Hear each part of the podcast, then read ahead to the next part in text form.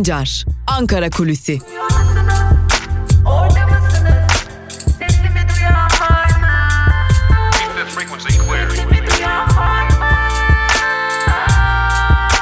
Özgürüz Radyo. Özgürüz Radyo. 20 Şubat Perşembe gününden günaydın sevgili dinleyiciler. Ben Altan Sancar. Özgürüz Radyo'da Ankara Kulisi programının ilk bölümüyle sizlerleyiz. Hafta içi her gün olduğu gibi bugün de Özgürüz Radyo'da ilk bölümde Ankara'nın gündemini sizlerle paylaşacağız. İkinci bölümde ise gazete manşetleri ve günün öne çıkan yorumlarıyla güne haberdar olarak başlamanızı sağlayacağız. Ancak gazete manşetlerine geçmeden önce Ankara'da neler konuşuluyor, Türkiye'de neler konuşuluyor bir onlara göz atalım. Zira e, Ankara kulisleri aslında toz duman almış durumda adeta Ankara kulislerini. Zira her yönden başka iddialar, herkesten başka tezler, herkesten başka sözler duyduğumuz günlerdeyiz. E, açıkçası dün e, gazeteciler arasında sohbet ederken Ankara'da şu cümleyi kurmak zorunda kaldı bir gazeteci. Eğer kim bu dönemde Ankara kulislerinden haber veriyorum diyorsa her an yanılgı içerisine düşebilir. Zira herkesin kafası çok karışık. Herkes başka savlarla, başka tezlerle konuşuyor. Ancak bir gerçeklik var ki her şeyi belirleyen isim hala aynı ve hiçbir şeyin ondan habersiz olmadığını biliyoruz şeklindeydi. Aslında bu sözler e, önceki gün Gezi direnişi davasında verilen beraat ve tahliye kararı ve hemen ardından yine Osman Kavala hakkında çıkarılan gözaltı kararının Cumhurbaşkanı Erdoğan ya da e, daha da genelleştirecek olursak AKP iktidarından bağımsız olup olmadığı yönündeki bir tartışmaydı.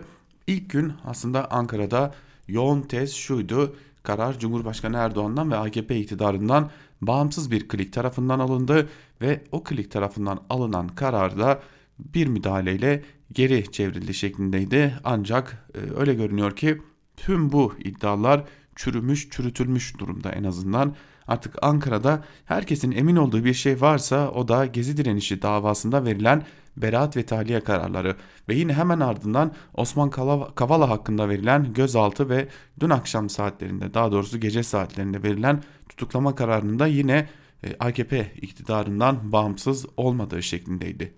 Ancak e, o kararın hadi ayım kararının etrafından dolaşalım, ayım kararını boş verelim şeklinde yorumlanmasının da AKP kulislerine dayandırarak bunları söyleyebiliriz ki böylesi basit bir biçimde alındığı, alınmadığını söylüyor AKP'liler. Aslında AKP'liler kararın alındığı ilk dakikalarda hatta ilk saatlerde bu karardan tırnak içerisinde söylemek gerekirse hoşnuttular. Yani bu kararın beklendiğini, bu kararın zaten alınacağını bildiklerini açık bir şekilde dile getiriyorlardı. Zaten dün de aktarmıştık. Bazı AKP'li avukatlara iki gün öncesinden dahi Gezi direnişi davasında beraat ve tahliye kararlarının verileceğine dair bilgilerin gittiği de Ankara'daki en önemli iddialar arasında. Hatta Abdullah Gül'ün yaptığı çıkışın da bu bilgilere dayandırıldığı söyleniyor Ankara kulislerinde. Ancak ee, önemli önemli iddia şu ki e, bir pazarlık oldu. Bu pazarlıkta önce anlaşma sağlandı. Ardından da bu pazarlıktaki sağlanan anlaşma bir şekilde bozuldu ve bozulmasının ardından da işte o 6 saatlik sürede Osman Kavala hakkında yeniden gözaltı kararı verildi ve hemen ardından da e, tutuklama istemiyle mahkemeye sevk edildi ve tutuklandı. İşte o aralıkta ne oldu? Kimlerle pazarlık yapıldı? Kimler e, önce pazarlığa evet dedi? Kimler sonra o pazarlığı bozdu?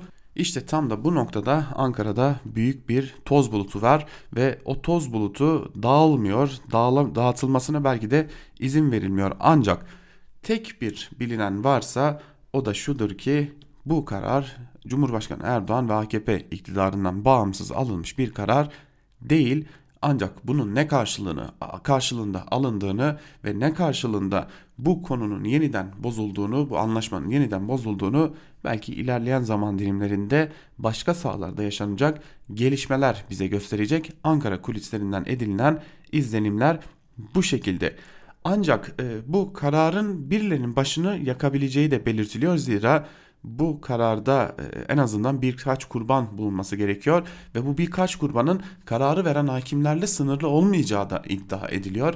Yani bu kararın alınmasını sağlayan başka isimlerin e, ortaya sürüleceği ve bu isimlerin de e, tırnak içerisinde söylemek gerekirse kellesinin alınabileceği belirtiliyor.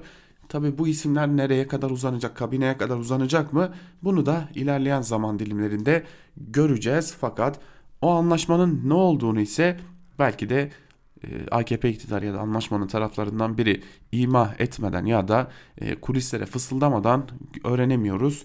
E, fakat bu bir gerçeklik artık Türkiye'de yargının ruhuna bir daha Fatiha okundu. Şimdi e, bağlantılı mı bağlantısız mı bunu bilmiyoruz elbette ancak e, dikkat çeken e, ta, e, gelişmeler var İdlib sahasında Suriye sahasında. Artık Suriye'ye savaş ilan ettik edeceğiz durumundayız. E, dün AKP grubunda Cumhurbaşkanı Erdoğan zaten bir gece ansızın gelebiliriz cümlesini kurmuştu. Cumhurbaşkanı Erdoğan sıklıkla bu cümleyi kurduktan sonra e, sahada askeri gelişmelerin olduğunu biliyoruz o cümlenin kurulması iplerin kopma noktasına geldiğini, gerilimin hat safhaya yükseldiğini gösteriyor.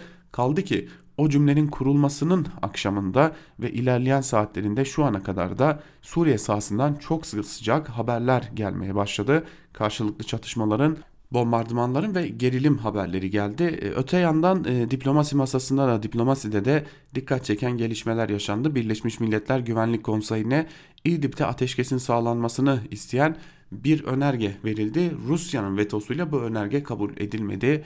Diğer yandan dikkat çeken haberler de vardı. Özellikle Independent Türkçe'de bir haber vardı. Türkiye'nin e, NATO'dan önleyici uçuşlar istediği iddia ediliyor. Bu çok çok önemli bir gelişme. Yani Suriye sahasında Türkiye ciddi bir operasyona girişecek. Bu artık öyle görünüyor ve bu operasyonun daha doğrusu saldırının ya da harekatın adına ne dersek diyelim bunun e, hedefi de Suriye ordusu olacak. Haliyle Suriye ordusunun hedef olduğu bir noktada da Rusya'nın bu konuya dahlinin olmayacağını düşünmek pek de mümkün değil. İşte tam da bu nokta için İdlib için bölgeye asker sevk eden Türkiye harekat öncesi NATO'dan önleme uçuşları talep etti şeklinde bir açıklama var. Öte yandan Amerika'dan da gelen çok çok dikkat çekici bir açıklama var. O da Rusya ile Türkiye'ye bağlı güçlerin çatışmasından büyük endişe duyuyoruz. Adım adım çatışmaya doğru sürükleniyorlar açıklaması geldi. Bu da bu konunun diğer dikkat çekici yanı. Bir yandan e, bazı ülkelerden e, destek, üstü kapalı destek açıklamaları ya da biz bunu anladığımız şekilde söyleyelim kaba tabirle de olursa affınıza sığınalım gaz veren açıklamalar geliyor ve Ankara kulisleri bir yandan bu adliyede neler yaşandığı konuşurken bir yandan da işte o anlaşmanın altında neler olduğunu araştırıyor. O anlaşmanın altından ne çıkacak e, bunu konuşulurken bir yandan da İdlib'deki ve sahadaki gelişmeleri konuşuyorlar ve özellikle İdlib'de sahada yaşanan gelişmelerin altında da iç politikadaki çekişmelerin bir benzerlik gösterdiğini söylüyorlar. Açıkçası önümüzdeki günlerde bir yandan çatırdamaya başlayan e, mevcut ittifakı aynı gemidekilerin ittifakını konuşurken bir yandan da yeniden Suriye'de belki de büyük çatışmaların yaşanacağı ve doğrudan ilk defa Suriye'de karşılıklı iki devletin çatışacağı günlere ilerleyeceğimize dair önemli işaretler var. Ee, Ankara kulisini bu bilgiyle bitirelim. Ancak bitirirken e, dün e, bir gazeteci arkadaşımızın attığı bir tweet'i de paylaşalım sizlerle. Sanırım Ankara'da olacakları veya yaşanacakları en iyi özetleyen tweet bu. Sol el serçe parmağımın harekatın asını şapka koymaktan yorulacağı günler geliyor galiba. İşte bu Türkiye'nin adım adım Suriye'de tırnak içerisinde harekat denilen ve belki de İlk defa az önce de aktardığımız gibi bir devletle bir devletin yani Suriye ile Türkiye'nin belki de daha da genişleyerek Türkiye ile Suriye ve Rusya'nın çatışacağı günlerin işaretçisi e, durumuna gelmiş durumda gelişmeler ve bugün gün içerisinde bu konuyu da takip etmeyi sürdüreceğiz diyelim. İlk bölümü burada noktalayalım. İkinci bölümde ise gazete manşetleri ve günün öne çıkan yorumlarıyla sizlerle olacağız. Şimdilik küçücük bir ara o aranın ardından tekrar görüşmek dileğiyle Özgürüz Radyo'dan ayrılmayın.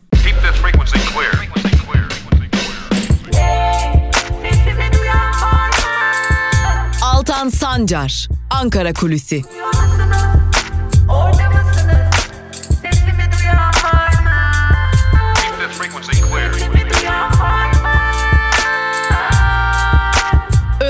Radyo. Özgürüz Radyo. Ankara Kulisi'nin ikinci bölümüyle tekrar merhaba sevgili dinleyenler. İlk bölümde Ankara'nın gündemini sizlerle paylaşmıştık.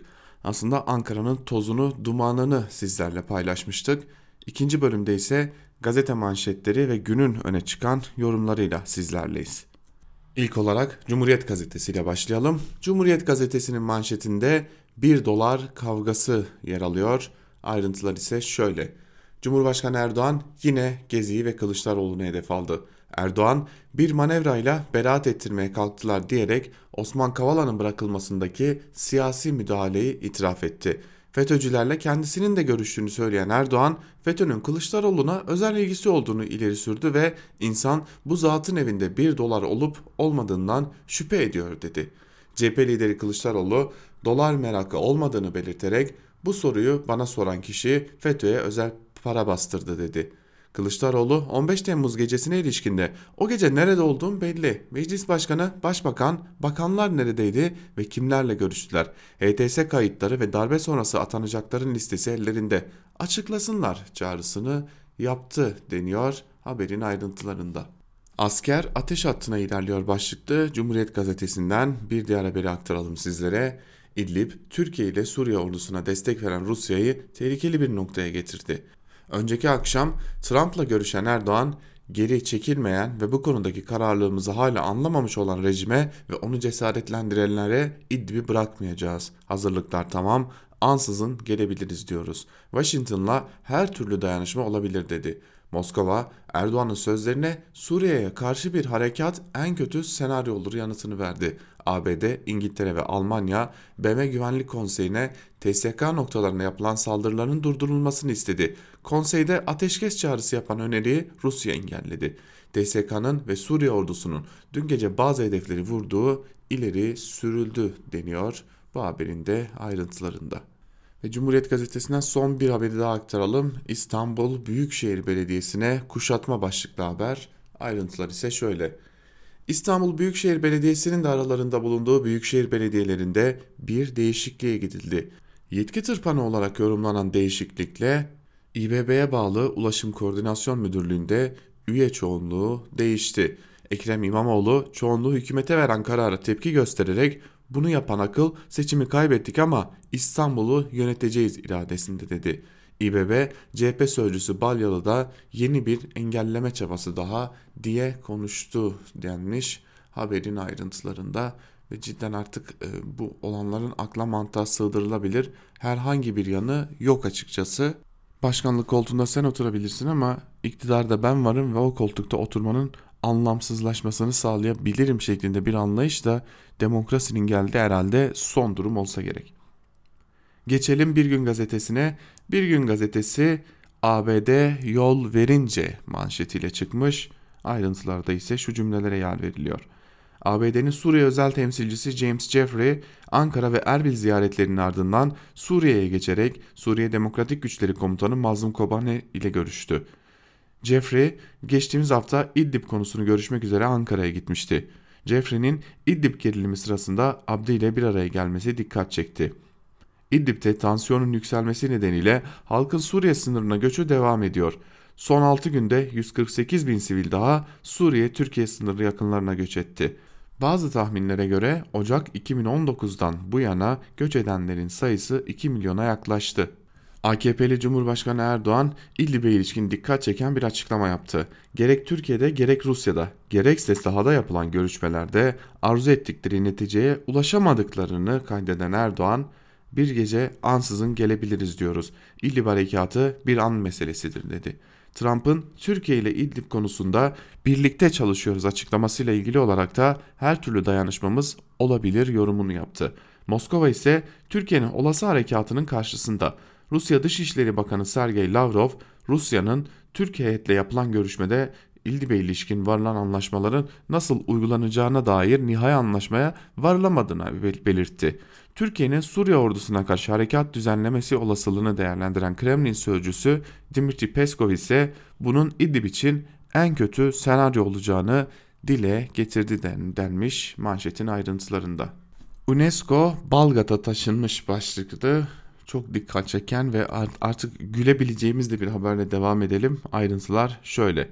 AKP'li belediyelerin aldıkları aldıklarını açıkladıkları UNESCO Uluslararası İdeal Kent Ödülü sahte çıktı. Sürecin her aşaması Aziz Nesin öykülerine taş çıkarır cinsten. 16 Ocak'ta Paris'te UNESCO'ya ait olduğu bildirilen bir binadaki törenden sonra bazı AKP'li belediye başkanları UNESCO'dan ödül aldıklarını açıkladı. Bir güne konuşan UNESCO Türkiye ofisi böyle bir ödül verilmediğini söyledi. Ödül aldıklarını açıklayan belediyelere uyarı yazısı gönderdi. Belediyelerin yetkilisi bu ödüllere Ankara Balgat merkezli Kent Araştırmaları Enstitüsü tarafından layık görüldüğü öğrenildi. UNESCO ödülü denilen ödüllerin Paris'te dağıtıldığı törenin organizasyonu da kent araştırmaları ile aynı adresteki Adamor Araştırma ve Danışmanlık Şirketi yaptı. Ödül töreni için Paris'e giden başkanların şirkete çeşitli tutarlarda para ödediği ortaya çıktı. Adamor araştırmanın sahibi Sunar aynı zamanda ödül töreni düzenleyen Kent Araştırmaları Enstitüsü'nün düzenleme kurulunda yer alıyor. Ödül veren isimlerden biri de Cumhurbaşkanlığı Yerel Yönetim Politikaları Kurulu Başkanı Şükrü Karatepe. Durumun özeti şu. Ödülü veren kurum Türk, ödül alan belediyelerin tamamı Türkiye'den ama ödül almak için Paris'e gidilmiş deniyor.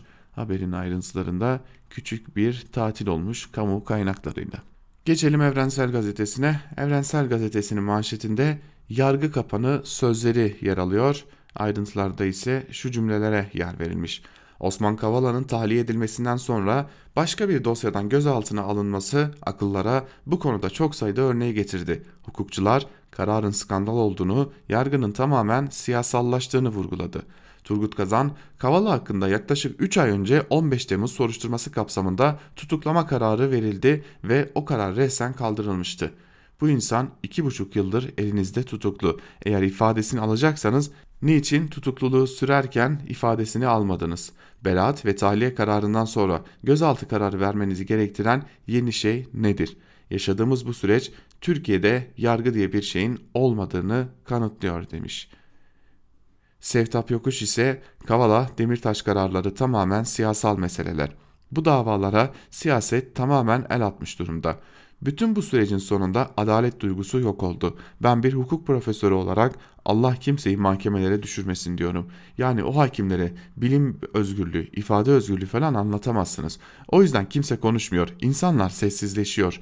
O mahkemelere ne anlatacağız diye düşündükleri için denmiş bu haberin de ayrıntılarında sevgili dinleyenler. Evrensel Gazetesi'nin ardından da Yeni Yaşam Gazetesi'ne geçelim. Yeni Yaşam Gazetesi'nin bugünkü manşetinde ise bu çürümüşlüğe mahkum değiliz sözleri yer alıyor. Ayrıntılarda ise şunlara yer verilmiş. Türkiye'de esen en küçük olumlu bir hava bir anda AKP Genel Başkanı ve Cumhurbaşkanı Erdoğan tarafından tersine çevriliyor.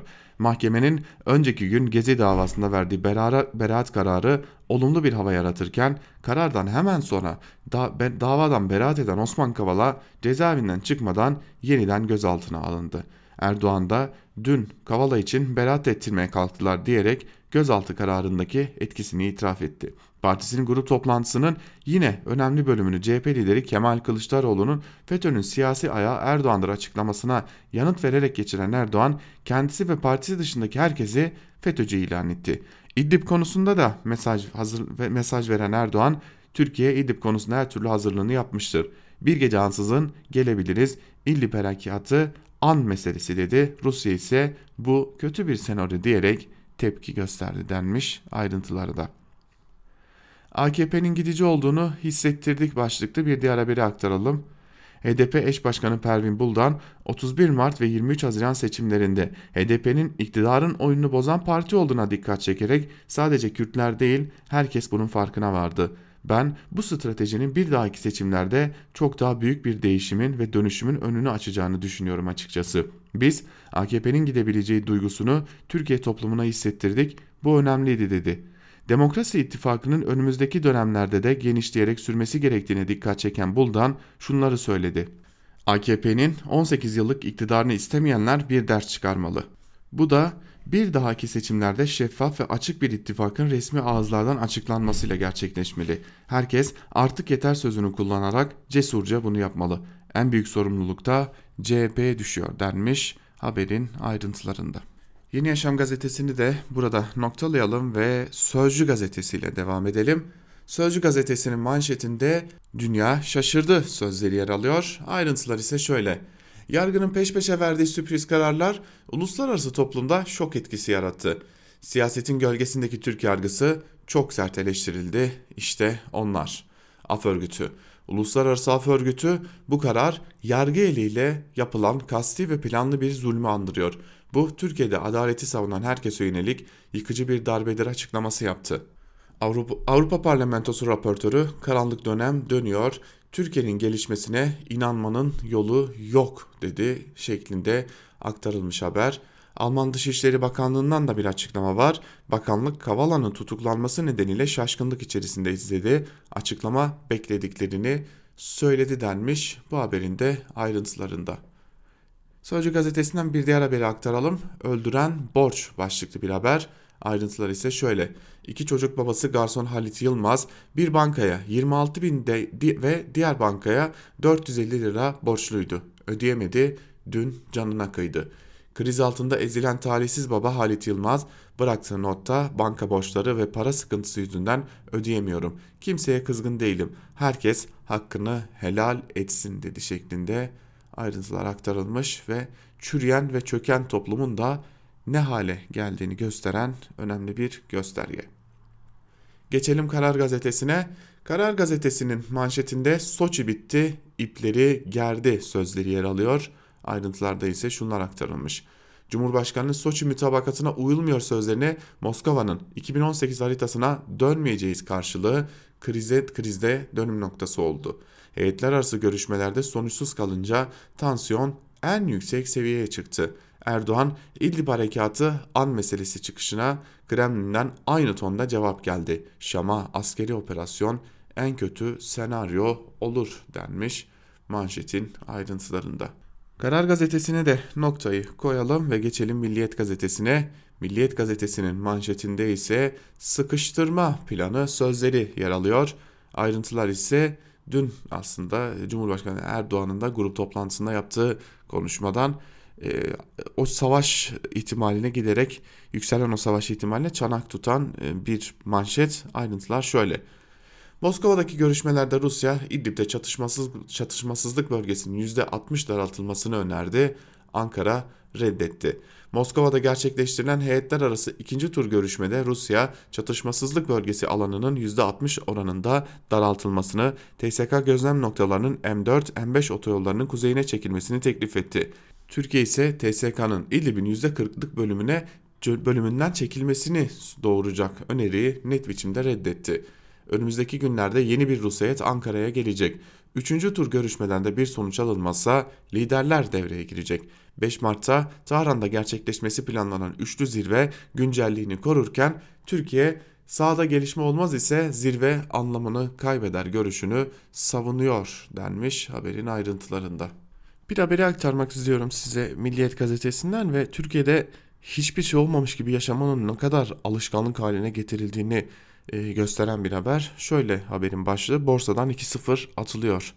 Ayrıntılar ise dikkat çekici. Borsa İstanbul 100 endeksinden 27 Nisan'da 2-0 atılacağını duyuran Borsa İstanbul Genel Müdürü Hakan Atilla, dünyada 6 borsa endeksi 100 bin puanın üzerinde. Bu grupta olmak yatırımcılarda enflasyonist algı yaratıyor dedi. Atilla, borsanın halka arzının da bu yıl ikinci yarısında yapılmasının planlandığını söyledi denmiş haberin ayrıntılarında.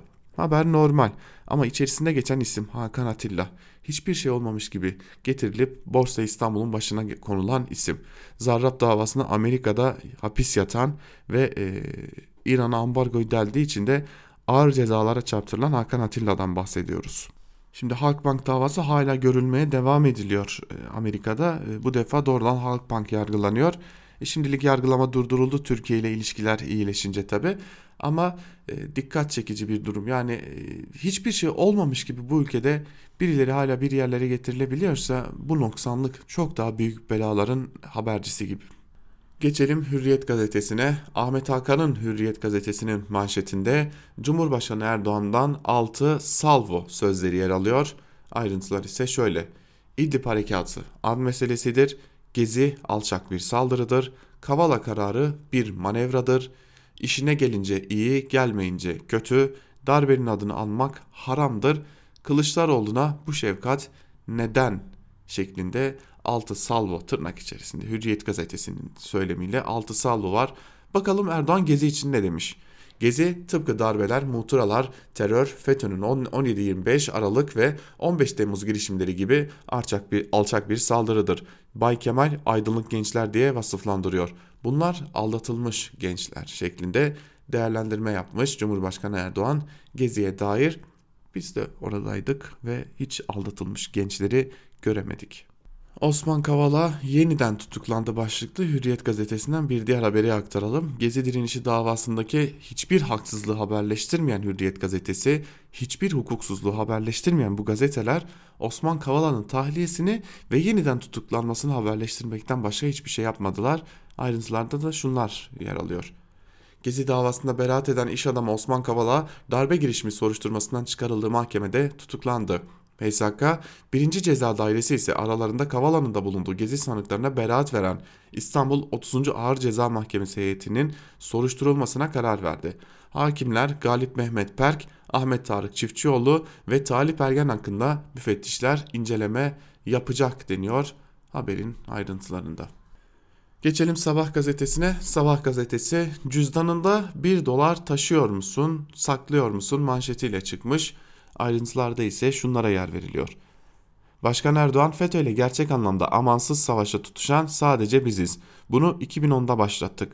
Kılıçdaroğlu ve CHP ise en büyük FETÖ yandaşı demiş ve Bay Kemal o gece havalimanında tanklar arasından VIP nizamiyesinden uğurlandı, darbeyi kahve içerek izledi. İnsan bu şahsın cüzdanında 1 dolarlık banknot saklayıp saklamadığını merak ediyor demiş Cumhurbaşkanı Erdoğan. Yani öyle görünüyor ki bu FETÖ soruşturması sırnak içerisinde bu FETÖ soruşturması bir anda şeyin e, Kılıçdaroğlu'nun üzerine doğru ilerleyecek Kılıçdaroğlu'nu hedef haline getirecek gibi görünüyor. Tabi bunun altından ne çıkar bunun bedeli ne olur bunu hiç düşünmüyorlar ancak Genel yayın yönetmenimiz Can Dündar'ın bugünün özgür yorumunda da belirttiği gibi ki Ankara kulisinden hemen sonra sizlerle olacak özgür yorumda. Ee, ancak dikkat çekici o cümleyi sizlere aktarmak istiyorum başkanın 3. intihar projesinin CHP'yi kapatmak olduğu anlaşılıyor. FETÖ'nün organizasyon şemasını çıkaramadık. CHP Genel Merkezi'ne yeterince bakılmadı sözü bunun işareti. Böyle bir çılgınlığa en son 1960'ın Nisan ayında Başbakan Adnan Menderes yeltenmişti. CHP'yi isyan hazırlığıyla suçlayıp mecliste kurduğu bir komisyona soruşturma açtırmıştı. CHP lideri İnönü o ünlü sizi, sizi ben bile kurtaramam sözünü o zaman söylemiş. Şartlar tamam olduğunda milletler için ihtilal meşru bir halktır değerlendirmesi yapmıştı deniyor. Özgür Yorum'un bir bölümünde işte tehlikenin farkında olmak böyle bir şey olmalı. Ancak Cumhurbaşkanı Erdoğan CHP hedefine koymuş durumda görünüyor. Biz yine tavsiyemizi yineleyelim. Özgür Yorum Ankara Kulisi programının hemen ardından genel yayın yönetmenimiz Can Dündar'ın özgür yorumunu kaçırmamanız dileğiyle diyelim ve geçelim Yeni Şafak gazetesine. Yeni Şafak gazetesinin manşetinde evinde 1 doları var mı sözleri yer alıyor. Yine Cumhurbaşkanı Erdoğan'ın CHP lideri Kemal Kılıçdaroğlu'na yönelik o tehlikeli ve ciddi ithamının ayrıntıları aktarılmış. Şunlara yer veriliyor. Cumhurbaşkanı Erdoğan Kılıçdaroğlu'nun FETÖ ile ilişkisini anlattı. FETÖ'nün 15 Temmuz'da bir tek Kılıçdaroğlu'nu himaye ettiğini hatırlatan Erdoğan, insan bu şahsın ev ve cüzdanının en gizli köşesinde bir dolarlık banknot saklayıp saklamadığını merak etmiyor değil. 15 Temmuz darbesi başarılı olsa ertesi gün Kılıçdaroğlu milletin karşısına acaba hangi sıfatta çıkacaktı diye sordu deniyor. Tabi Cumhurbaşkanı Erdoğan'ın e, gezi içinde bir değerlendirmesi vardı onu da aktaralım sizlere. Gezi olayları tıpkı askeri darbeler, terör saldırıları, FETÖ'nün 17-25 Aralık ve 15 Temmuz darbe girişimleri gibi millete hedef alan alçak bir saldırıdır. Perde arkasında Soros türü bazı ülkeleri ay ayaklandırmak suretiyle oraları karıştıran tipler vardır. Türkiye ayağı malum içerideydi. Bir manevrayla dün onu beraat ettirmeye kalktılar deniyor. Şimdi kim beraat ettirmeye kalkıştı, nasıl oldu bunu e, açıkçası bilmiyoruz ama eğer yargıya böylesi müdahaleler oluyorsa bunun arkasında iktidardan başkasının olacağına da inanmamızı kimse beklemesin. Eğer yargı bir karar veriyorsa artık Osman Kavala kararıyla gördük ki bunun arkasında sadece ama sadece iktidar olabilir. Geçelim Akit'e. Akit'in manşetinde gezicilere beraat hainleri azdırır sözleri yer alıyor. Çok küçük bir ayrıntı aktaracağız çünkü artık azmış bir gazete Akit'in çok da öyle ayrıntılarına vermeye gerek yok. Türkiye ekonomik olarak yıpratıp siyasi olarak zora sokan, on binlerce insanımızı ise derinden yaralayan gezi provokasyonunun baş aktörlerine verilen beraat kararı kamuoyunun büyük tepkisini çekti. Kararı akite değerlendiren hukukçular ülkeyi kaosu sürüklemeyi ve iktidarı devirmeyi hedefleyen bu ihanet cezasız bırakılırsa yeni gezilerin önü açılır, bu beraat kararları vatan hainlerini azdırır diye değerlendirmelerde bulunmuş. Tabi konuşulanları aktarılanları aktarmaya gerek yok. Ama anladığım kadarıyla hain, hainler azar sözüyle Akit gazetesi şunu söylemeye çalışıyor. İbreti alem için şunlardan birkaçını Taksim meydanında sallandıralım sözüne kadar uzanan bir zırvalığı dile getiriyor e, Akit gazetesi. Çünkü ibreti alem için asmak e, gibi sözler Akit'in ve onun geleneğinden gelenlerin e, normal normal uygulamaları ve şimdi işte bu gerçekliği de görüyoruz. Akit gazetesi hainler azar aman beraat vermeyin diye e, aktarmış. Tabi bunun esas perde arkasında şunu söylemek lazım. Aman beraat vermeyin biz zaten batmış durumdayız. Dış politikada batmış durumdayız. iç politikada batmış durumdayız. Köşeye, köşeye sıkışmış durumdayız. Ülke çöküyor. Bakın her gün ekonomik nedenlerle intiharlar oluyor. Parti çatır diyor. Partinin içerisinden muhalif gruplar çıkıyor. Aman bir de siz bunlara beraat verirseniz halkın düşünmesini biraz daha kolaylaştırmış olursunuz. Halkın sokakta söz söylemesinin de önünü biraz daha açmış olursunuz. 15 Temmuz'dan bu yana uğraşıyoruz. Döve döve kıra kıra gözaltına ala ala öldüre öldüre sokakları bastırdık. Sokaklarda itirazın önünü kestik. Eğer şimdi buradan beraat çıkarsa sokaklarda yeniden itirazlar başlar şeklinde bir düşünceye mi sahipler diye de aklımıza getirmiyor değiliz. Gazete manşetlerini her zaman olduğu gibi akitle bitirelim. Akitle bitirdiğimiz için de biraz sinir katsayımızın yükseldiğini de fark etmişsinizdir diyelim ve bitirelim gazete manşetlerini. Günün öne çıkan yorumlarında neler var hep birlikte bir de onlara göz atalım. İlk olarak artı gerçekten İnci Hekimoğlu'nun yazısına göz atalım. Asıl gündem bu başlıklı yazının bir bölümünde şunlar aktarılıyor. Anayasayı askıya aldığını ilan etmiş. Anayasa Mahkemesi kararlarını tanımadığını söylemiş. İşin aslı devletin yönetim şeklini güvende tutma görevi verilmiş bir yargı makamını pasifize ederek postmodern darbenin alasını yapmış bir yönetimden bahsediyoruz hukuk askıya alınmışsa bir cumhurbaşkanı bir mahkeme kararından sonra yargıçları hedef alabiliyor ve bir manevra ile tahliye etmeye kalktılar ifadeleriyle verilmiş tahliye kararını tanımayarak geri aldıracağını ima ediyor ve hemen ardından beraat kararı veren 3 hakim hakkında soruşturma başlatılıyorsa çok tehlikeli bir eşik aşılmış demektir. O eşik Türkiye'nin hukuk devleti olup olmadığıdır. HDP yönelik operasyonlara kimliğini gizleyerek insan kaçırmaya çalışan polislere, kitap yazdığı için siyasilerin tutuklanmasına, muhalif sivil toplum önderleri ve insan hakları aktivistlerinin delilsiz suçlamalarla yargılanmasına bakınca yanıt açık. Bırakın siyasi operasyonları konu cinayet de olsa adli suçların bile iktidar çeperinin, çeperinde ise cezasız kaldıklarına ilişkin sayısız örnek sayabiliriz. Ama gerek yok.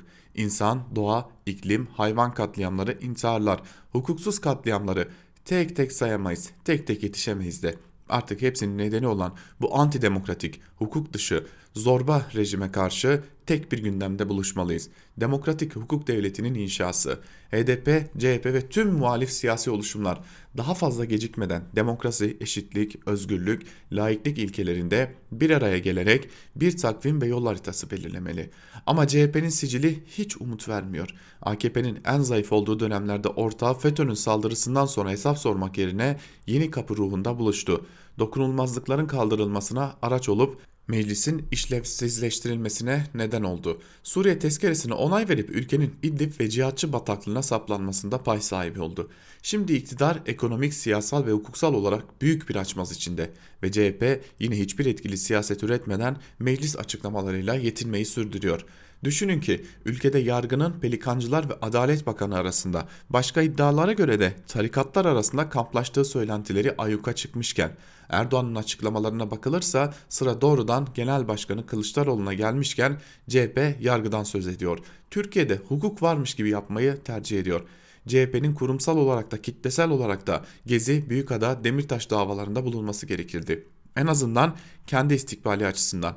Yerel seçimler CHP'yi büyük bir başarı yanılgısı içine sokmuş sanki. Oysa genel seçimlere kadar ittifakların değişebileceği gibi oranı giderek büyüyen kararsız kitlenin CHP yöneldiğine ilişkin somut bir veri yok. Ama CHP hala demokratik muhalefetle HDP ile sol ve sosyalistlerle yan yana gelmek yerine İyi Parti ve Saadet Partisi gibi partilerle demokrasi inşa edeceği masalına inanıyor gibi. Meclis dışı muhalefet siyasi oluşumlarda aynı sessizlik içinde. Asıl sorunumuz da bu diyor İnce Hekimoğlu yazısının bir bölümünde. Geçelim Cumhuriyet Gazetesi'nden Barış Terkoğlu'nun yazısına Osman Kavala'nın 6,5 saati başlıklı yazının bir bölümünde Terkoğlu şunları aktarıyor. Hepimiz bürokrasiden şikayet ederiz ama Türkiye'de tahliye kadar hızlı bürokrasi görmedim. Mahkeme kararı bilgisayar sistemine yükler, cezaevi sizi hemen kapının önüne bırakır. Artık dışarıda olması gereken adamın sorumluluğunu kimse almak istemez. Devlete bir yudum su, bir lokma yemek yükü olmanız uygun bulunmaz.'' İnsanın gözü dünyayı kendi yaşamının izin verdiği kadar görüyor. Salı günü Gezi davasından sonra ilk bunu gördüm. Beraat kararı 14.47'de okunmuştu. Neredeyse saat akşam 9 olduğu halde Osman Kavala, Kavala halen cezaevinden çıkmamıştı. Bir süre sonra gözaltı haberi geldi. Benim aklımda ise o soru vardı. O 6,5 saatte neler oldu? Bakanın son bir haftadaki mesajları. Biraz geri gidelim mi? Hayır hayır. Adalet Bakanı Abdülhamit Gül ile pelikancılar arasındaki kavgayı zaten bu köşede defalarca okudunuz. Bir ucu İstanbul grubu denen yapıyla çekişmeye, bir ucu Ankara'da HSK'daki bazı isimlerin tasfiyesine, bir ucu Antalya'da Cumhurbaşkanı avukatlarının karıştığı skandallara uzanan gerilimler biliniyor. Bu kadar değil. Kimilerinin güvercin saydığı Adalet Bakanı sürekli yargıdaki bazı şahin pratiklerle pratikleri eleştirmesiyle gündeme geliyor. Bu haftada pek farklı olmadı. Adalet Bakanı birkaç günde peş peşe mesajlar verdi. Yeşil pasaportu verdik, her ülkeye avukatlar gidebiliyor ama bugün adliye koridorlarında ben hakim, savcı hatta kaleme ulaşamıyorum diye şikayet geliyorsa atmamız gereken adımlar var demektir. Millet olarak beklentimiz savcı önce kendisi ikna oluyorsa delille, bulguyla o vatandaş hakkında dava açsın. Savcı ben açayım mahkeme karar versin, mahkeme ben karar vereyim, istinaf yanlışsa bozsun, istinaf ben karar vereyim, yargıtay bozsun diyerek vatandaşı ve ceza adaleti duygusunu incitmek kimsenin hakkı değildir. Bakanın kendi dukalını kurduğunu düşündüğü kimi mahkemelerden, savcılıklardan şikayet edip elliydi. Sözlerin özellikle İstanbul'da kimi yerlere gittiği de. Pek çok kişiye göre salı günü çıkan beraat ve tahliye kararı Adalet Bakanı'nın yarattığı atmosferin sonucuydu. Öyle ya Avrupa İnsan Hakları Mahkemesi kararlarını dikkate almayan, Kavala'yı 2 yıldan fazla süredir tutuklu yargılayan mahkemeden böyle bir kararın çıkacağına sanıklar bile inanmıyordu. İşte o 6,5 saatlik tuhaf olaylar bundan sonra başladı. 6,5 saatte hazırlanan çözüm ise anlatılan odur ki kimi savcıların telefonlarının pilleri bitti. Tahliye edeceklere bekleyin telefonları edildi. Karar çıktı ama nasıl içeride tutarız müzakereleri yapıldı. Çok da düşünmeye gerek kalmadı. Tek bir çözüm bulundu. Osman Kavala hakkında 2017 yılında açılmış ama iddianamesi hazırlanmamış bir soruşturma daha vardı. Kavala o soruşturmada daha önce 1 Kasım 2017'de tutuklanmıştı. Soruşturma gizli yürüdüğü için içeriğini bilmiyoruz ancak 11 Ekim 2019 tarihinde savcı Yakup Ali Kahveci bir karar verdi. Tutuklama tedbirinin deva devamının artık ölçülü olmayacağı değerlendirildiğinden tutuklama tedbirine gerek bulunmadığı anlaşıldığından diyerek mahkemeye bile çıkarmadan hakkında resen tahliye kararı verdi. İşte 4 ay önce bizzat soruşturma savcısının serbest bıraktığı Kavala Gezi davasından beraat edince hakkında bu dosyadan gözaltı kararı verilmesi kararlaştırıldı. Birkaç saatte yeni delil mi bulunmuştu? Bir eylem hazırlığı mı vardı? Elbette ki hayır. Yargının kimi mensupları hukuka nasıl ulaşırız formülünün peşinde değildi. Bir şahsı nasıl tutuklar ya da yukarıdan eli sırtımızda olanları memnun ederiz diye düşünüyorlardı. Tablo biz bu filmi bir yerlerde görmüştük dedirtiyordu. Hep Soros'u tartışıyoruz ya. Yakın döneme kadar Soros'un fonladığı Açık Toplum Vakfı'nın yönetim kurulu başkanı Can Paker'di. Yine Soros destekli TESEV'in başında da o bulunuyordu. Kendi anılarında anlattığına göre Paker ile Kavala'nın yolları FETÖ meselesinden ayrıldı. Zira Kavala ve arkadaşları FETÖ kumpaslarına karşı tavır almıştı. Paker ise Pensilvanya'da yüz sürdüğü Gülen'in hızlı bir destekçisiydi.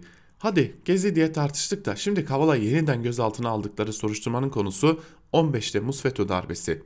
Bugün pelikancıların yalısında siyaset dersleri veren Paker kendi anılarıyla Kavala lehine tanık olur mu? Bilmiyorum, merak da etmiyorum. Benim merak ettiğim daha başka.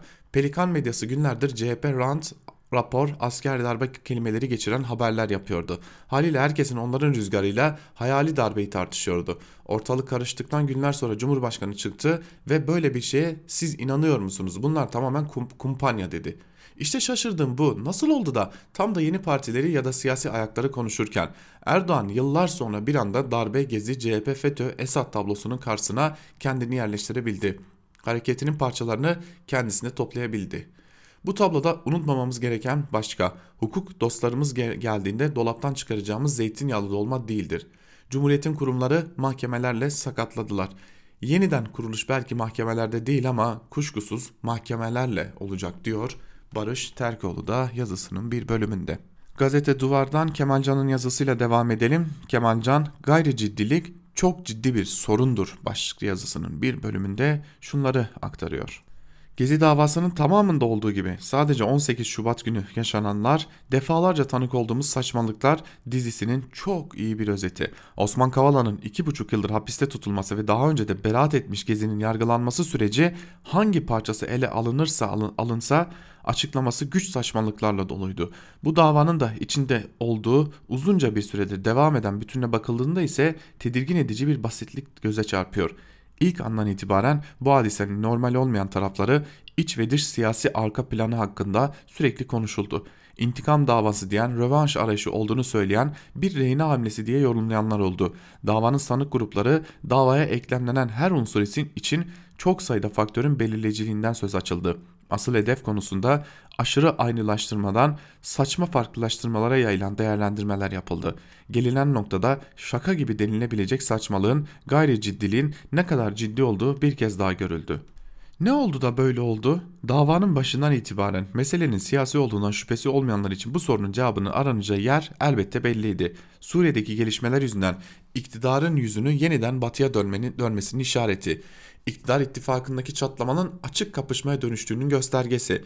Merkel'in İdlib Tokisi için vaat ettiği eurolar, ekonomik elitlerin normalleşme baskısı, Erdoğan'ın yakın çevresindeki gerilimden yükselen ketempere korkusu, her alanda sıkışan iktidarın yeni rota veya partner arayışı, daha yakın menzilleri düşündürenler de oldu. Ayın baskısından veya yerlerde sürülen yargı imajından kurtulmak ya da darbe ve FETÖ tartışmalarında avantajlı pozisyon yakalamak hatta yeni bir gerilim başlığı üretmek, zaman kazanmak, gündem değiştirmek gibi. İkinci sürpriz şokla Osman Kavala'yı bırakmamak için daha beter zorlamalar gündeme geleceği anlaşılınca da cevap aranan adres yine değişmedi. Ne yapılmak isteniyor?'' Yaşananlar Erdoğan'ın isteğiyle mi yoksa ona rağmen mi gündeme geliyor? Erdoğan kapışmanın tarafı mı, daha üzerindeki bir aktör mü? Bu sorular ekonomiden kabine dengelerine, dış politikadan yargı kararlarına kadar pek çok noktada tekrarlanıyor. Olasılıkların her iki tarafı için kesinlikle öyle olduğunu söyleyenler de asla öyle olmayacağını iddia edenler de mevcut. Sorunları tek adamlık düzeniyle açıklayanlar da var, dengesiz ittifak düzeniyle de açıklayanlar da. Gerçek, kapışma veya kurgulanmış senaryo olması sürecin ve sonuçların niteliği saçmalıklar arasındaki basit bütünlüğü değiştirmiyor.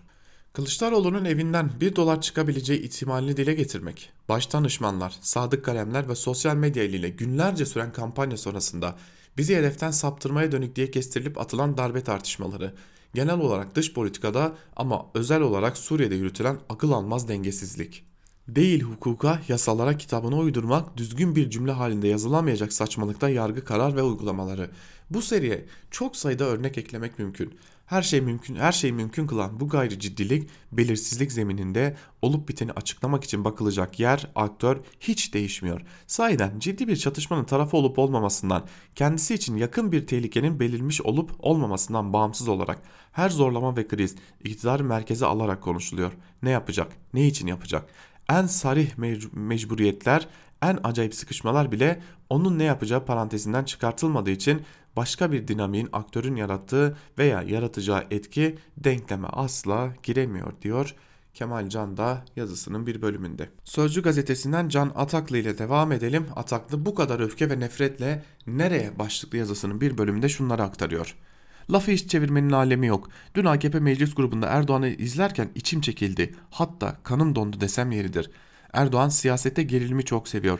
Kendinden olmayanları hain, terörist, alçak, darbeci gibi sözlerle tanımlamaktan da hiç çekinmiyor.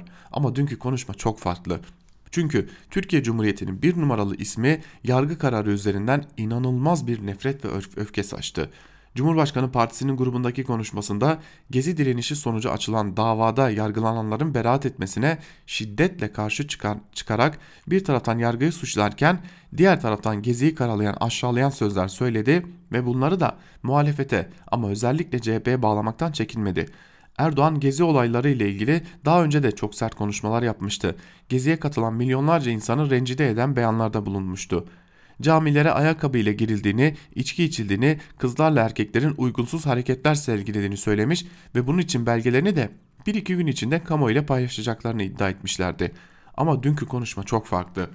Gezi direnişinin üzerinden tam 7 yıl geçmiş. Mahkeme sadece 16 kişi hakkında dava açmış ve bu dava da önceki gün sonuçlanmış. Mahkeme savcının 3'ü için ağırlaştırılmış diğerlerinin için 16'şer yıl hapis istediği sanıkların beraatlerine karar verdi. Erdoğan'ın öfkesi bu karara. AKP Genel Başkanı'na göre gezi olayları hükümeti devirmeye yönelik bir ayaklanma bir darbe girişimi. Ama unuttuğu bazı şeyler var. Birincisi Cumhurbaşkanı'nın en önemli sorumluluklarından biri ülkede adaleti ve kurma, kurma ve korumadır. Elbette Cumhurbaşkanı da olsa mahkeme kararlarını eleştirilebilir ama dünkü konuşmasındaki gibi değil. Ayrıca Gezi üzerinden 7 yıl geçmiş. O günler belki çok hararetli olsa bile Erdoğan'ın iddia ettiği hedeflerinin hiçbiri gerçekleşmediği gibi geçen süre içinde hiç kimsenin aklına benzer bir eyleme kalkışmak da gelmemiş. Ama en, en önemlisi beğenilmeyen yargı kararları en üst düzeyden ve bu kadar öfke, şiddet ve kin ile eleştirilecekse bu ülkede adaleti sağlamak artık asla mümkün olamaz. Bindik bir alamete gidiyoruz kıyamete diyor Can Ataklı da yazısının bir bölümünde. Gelelim İdlib meselesine. İdlib meselesine dair de Gazete Duvar'dan Fehim Taştekin'in yazısını aktaralım. Halep'in coşkusu İdlib'e ne söylüyor başlıklı yazını, yazısının bir bölümünde Taştekin şunları aktarıyor. Moskova ile pazarlıklar sonuç vermeyince Cumhurbaşkanı Erdoğan İdlib'i bırakmayacağız diyor. Neden? Yoksa İdlib Suriye seferinin ganimeti mi? Türkiye'nin Suriye'de ne duruma düşürüldüğü hamaset deryasında boğulurken anlaşılmaz. Öteki taraftan bakmalı. Leyramun, Anadan, Hariftan, Kef Hamra gibi Halep'in kuzeybatı kırsalı tamamen Türkiye destekli silahlı grupların elinden geri alındığında Halepliler sabaha kadar kutlama yaptı. Bazıları rejim yaptırdı deyip beyin loblarının konforunu bozmayabilir. 2015'te Halep'e gittiğimde Leyramun'da 100 kişinin çalıştığı kimya fabrikasının sahibi Basil Nasri doğrudan Erdoğan'ın Suriye siyasetinin sonuçlarına taalluk eden kişisel hikayesini anlatmıştı. Fabrikamın başına ne geldiğini bilmiyorum. Ara sıra Google'dan uydu görüntüsüne bakıyorum. Bu terör bitsin aynısını hemen yeniden inşa ederim. Bu azim hepimizde var diyordu. Silahların gölgesinde kalan insanlar için yaşamak belki cephe tutmayı gerektiriyor. Evinin önünde silahlı muhaliflerin barikatına kum torbası taşıyanlar o barikat yıkılırken de askerlere el verenlerdi. Anlaşılmayacak hiçbir şey yok. Basit bir hayatta kalma dürtüsü. Ancak genel olarak insanlar savaşın bütün vahşetini ve çirkinliğini yaşadı. Silahlı grupların Suriye'ye vaat ettiği geleceği gördü. Önce savaşı bitirelim sonra yapılacak çok işimiz var sözlerini duymak da mümkün. Elbette Suriye 2011 öncesine dönemez. Burası ayrı. Bedel ödemiş bir halkın değişim talepleri farklı bir ağırlıkta olacaktır.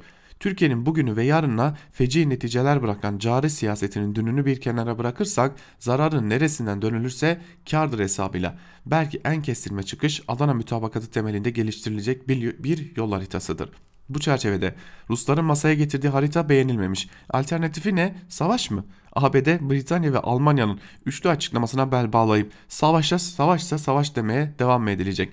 Bu savaş kimin için verilecek ve ne getirecek? ABD Kürtler konusunda ABD ile Kürtler konusunda tersleşip Rusya ile ortaklaşan rotası belli Rus troleybüsü kendi kendisi kapısından geçmeyince tekrar yüzünü ABD'ye dönen sağının yakıcı denklemini karşısında yeniden Moskova'nın kapısını çalan, zor oyunu bozar mantığıyla oturduğu Rusya masasından hezimetle kalkınca yeniden ABD'nin ayartıcı vaatlerine oynayan bir döngü. Bu savrulmuşluğu politik gerçeklikle izah edemiyoruz. Belki artık psikoloji imdadımıza yetişir diyor Fehim Taştekin de yazısının bir bölümünde. Yine İdlib konulu son bir yazıya yer verelim. Evrensel Gazetesi'nden Hediye Levent'in yazısı Türkiye'nin İdlib ısrarı başlıklı yazının bir bölümünde şunlar aktarılıyor. Türkiye ve Rusya'ya diplomatik olduğu kadar Suriye sahasında askeri açıdan da karşı karşıya getirme riski olan İdlib konusunda sadece Türkiye'nin amacı belirsiz.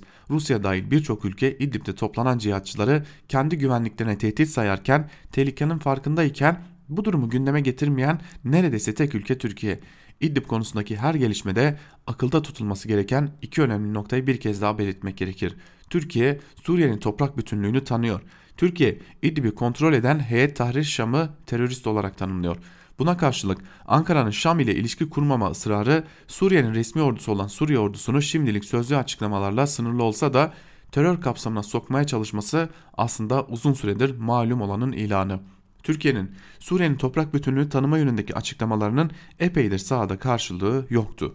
Bu söylem Suriye'nin kuzeyindeki Kürt siyasi ve askeri oluşumlara ilişkin gelişmeler meydana geldiğinde duyuluyordu. Rusya, Türkiye'nin İdlib üzerinden savaş ısrarını törpülemeye çalışıyor. Son olarak Moskova'da bir araya gelen Türk-Rus heyetlerinin görüşmelerinden sızanlar Rusya'nın İdlib konusunda daha önce defalarca sergilediği esnek politikadan vazgeçtiğini artık İdlib sorununun çözümü konusunda ısrarcı olduğunu ortaya koyuyor. Buna karşılık Türkiye'nin Moskova'dan tam olarak hangi taleplerde bulunduğu açık olmamakla birlikte görüşmenin sonuçsuz kalmakla yetinmeyip Türkiye-Rusya ilişkilerindeki gerginliği iyice tırmandırdığı anlaşılıyor. Türk-Rus heyetlerin görüştüğü saatlerde Suriye sahasında çok önemli gelişmeler gerçekleşti. Suriye ordusu Rusya'nın desteğiyle Halep kırsalında bulunan ve silahlı grupların kontrol ettiği bölgeleri ele geçirdi. Böylece sadece İdlib'deki cihatçılar değil, Türkiye'nin desteklediği ÖSO grupları da Türkiye sınırında küçük bir bölgeye sıkıştırılmış oldu. Bu arada Türkiye'den yapılan gerekirse Suriye ordusu ile savaşacağız çıkışlarına Suriye Devlet Başkanı Beşar Esad Şam'dan yanıt verdi. Kuzeyden gelen boş seslere rağmen topraklarımızın tamamını almak için savaşmaya devam edeceğiz. Türkiye'nin İdlib ısrarının sebebi ne? İdlib'deki cihatçı grupların hamisi imajı güçlenirken, güçlenirken Türkiye bu süreçten nasıl bir kazanımla çıkmayı umuyor? İdlib küçücük bir şehir ancak Türkiye'nin yıllardır süren ve hala sebebi bilinmeyen ısrarı nedeniyle Türkiye için küçük kıyameti koparabilecek şehirde olabilir. Mevcut ger gerginliğin Türkiye-Suriye savaşına evrilmesi Türkiye ve Suriye ile sınırlı kalmayacak bir kaosu kolaylıkla tetikleyebilir diyor Hediye Levent'te yazısının bir bölümünde. Biz de Hediye Levent'in bu yazısıyla birlikte bize ayrılan sürenin sonuna gelmiş oluyoruz ve Ankara kulisini burada noktalıyoruz. Sözü ve yorumu genel yayın yönetmenimiz Can Dündar'a bırakıyoruz. Yarın aynı saatte Özgürüz Radyo'da Ankara Kulisi programında görüşmek dileğiyle. Hoşçakalın.